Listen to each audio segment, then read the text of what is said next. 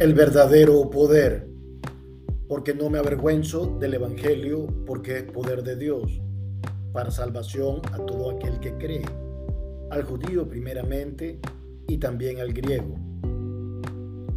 El verdadero poder. Si hay algo que el hombre ha buscado por naturaleza, es el poder. Y este en todas sus expresiones. Poder político, económico, social, sobre otros seres para controlar, dominar e influenciar, y aún poder sobre la naturaleza misma. El hombre fue creado para dominar y Dios le entregó ese poder y dominio, el cual el hombre abdicó con su pecado, dando su poder al mismo adversario. En su búsqueda por ganar otra vez lo que una vez tuvo, no tiene límite o medida. El poder es el incentivo del hombre natural en todas sus manifestaciones. Las guerras, los conflictos, los homicidios y aún los genocidios se deben al deseo incontrolable de poder. Interesante que una vez que el hombre lo alcanza, lo utiliza ya sea para destruir a otros, destruirse a sí mismo y en el peor de los casos, levantarse aún en contra de Dios. El versículo que acabamos de leer fue escrito por el apóstol Pablo y fue dirigido a un grupo de cristianos en Roma. Roma era la capital del imperio más extenso y poderoso que haya existido. En ese escenario, Pablo habla de poder, que, aunque no era un poder político, este poder ha transformado muchos políticos, que no era un poder social, ha transformado muchas sociedades y las ha influenciado. No era un poder militar del cual estaba hablando, pero este poder cuenta con legiones de soldados dispuestos por el Evangelio. No es un poder religioso, es el poder salvador del cual el apóstol hablaba. Él hablaba del eterno e inmenso poder de Dios para salvar al hombre, para liberarlo de las cadenas oscuras del pecado, para perdonar su pecado y su rebelión, y sobre todo para hacer al hombre el objeto del poder salvador de Dios. Ciegamente, el hombre busca el poder para satisfacer su egoísmo, ignorando que el poder del cual no hay que avergonzarse es el poder de la cruz, donde encontramos el poder del sacrificio, el poder de el perdón y el poder de la muerte de un hombre que resucitó con gloria para el mundo. Es el poder del evangelio, del cual el apóstol está dispuesto a predicar y no avergonzarse.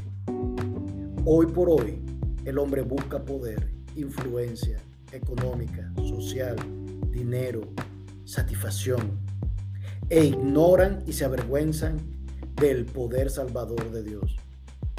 Estimado amigo, estimada amiga, que este no sea tu caso, que estés consciente de que el único poder que te puede salvar es el poder de la resurrección de Jesucristo, el cual nos llena de gloria, nos llena de confianza y de esperanza en un Salvador que padeció por nosotros y que pronto vendrá.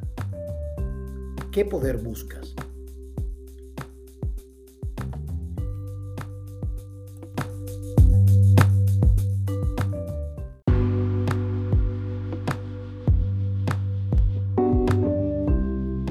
El verdadero poder, porque no me avergüenzo del Evangelio, porque es poder de Dios, para salvación a todo aquel que cree, al judío primeramente y también al griego. El verdadero poder. Si hay algo que el hombre ha buscado por naturaleza, es el poder. Y este en todas sus expresiones. Poder político, económico, social, sobre otros seres para controlar, dominar e influenciar. Y aún poder sobre la naturaleza misma. El hombre fue creado para dominar y Dios le entregó ese poder y dominio, el cual el hombre abdicó con su pecado, dando su poder al mismo adversario. En su búsqueda por ganar otra vez lo que una vez tuvo, no tiene límite o medida. El poder es el incentivo del hombre natural en todas sus manifestaciones. Las guerras, los conflictos, los homicidios y aún los genocidios se deben al deseo incontrolable de poder. Interesante que una vez que el hombre lo alcanza, lo utiliza ya sea para destruir a otros, destruirse a sí mismo y en el peor de los casos, levantarse aún en contra de Dios. El versículo que acabamos de leer fue escrito por el apóstol Pablo y fue dirigido a un grupo de cristianos en Roma. Roma era la capital del imperio más extenso y poderoso que haya existido. En ese escenario, Pablo habla de poder, que, aunque no era un poder político, este poder ha transformado muchos políticos, que no era un poder social, ha transformado muchas sociedades y las ha influenciado. No era un poder militar del cual estaba hablando, pero este poder cuenta con legiones de soldados dispuestos por el Evangelio. No es un poder religioso, es el poder salvador del cual el apóstol hablaba.